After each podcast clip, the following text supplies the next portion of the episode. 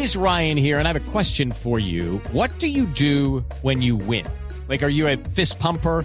A woohooer, a hand clapper, a high fiver. I kind of like the high five, but if you want to hone in on those winning moves, check out Chumba Casino. At ChumbaCasino.com, choose from hundreds of social casino style games for your chance to redeem serious cash prizes. There are new game releases weekly, plus free daily bonuses. So don't wait. Start having the most fun ever at ChumbaCasino.com. No purchase necessary. BGW. Void were prohibited by law. See terms and conditions. 18 plus.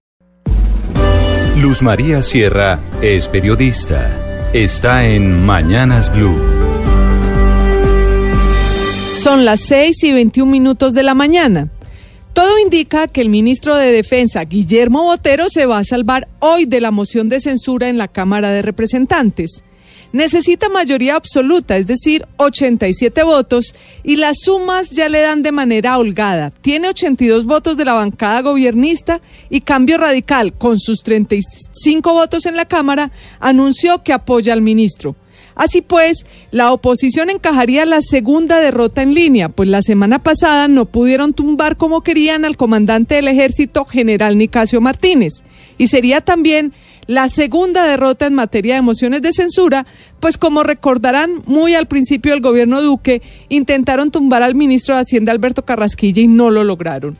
La oposición quiere tumbar al ministro Botero por dos cosas. La primera, por la metida de patas cuando trató de explicar la muerte del exguerrillero Dimar Torres asesinado por un cabo del ejército. Y la segunda, por la denuncia del New York Times sobre la polémica directriz que nos hizo recordar a todos cómo fue el comienzo de los falsos positivos. Y este fin de semana se sumó una nueva razón. En su columna de la revista Semana, María Jimena Duzán dice que el ministro Botero no hizo evidente un impedimento que tiene al ser socio mayoritario de una empresa de seguridad que si bien sí se declaró impedido para nombrar al nuevo superintendente de vigilancia, no hizo lo mismo, no se declaró impedido en lo que tiene que ver con el control de esas empresas de seguridad. Se espera que el ministro responda a este último señalamiento en el debate que comenzará hoy en la Cámara a las 2 de la tarde.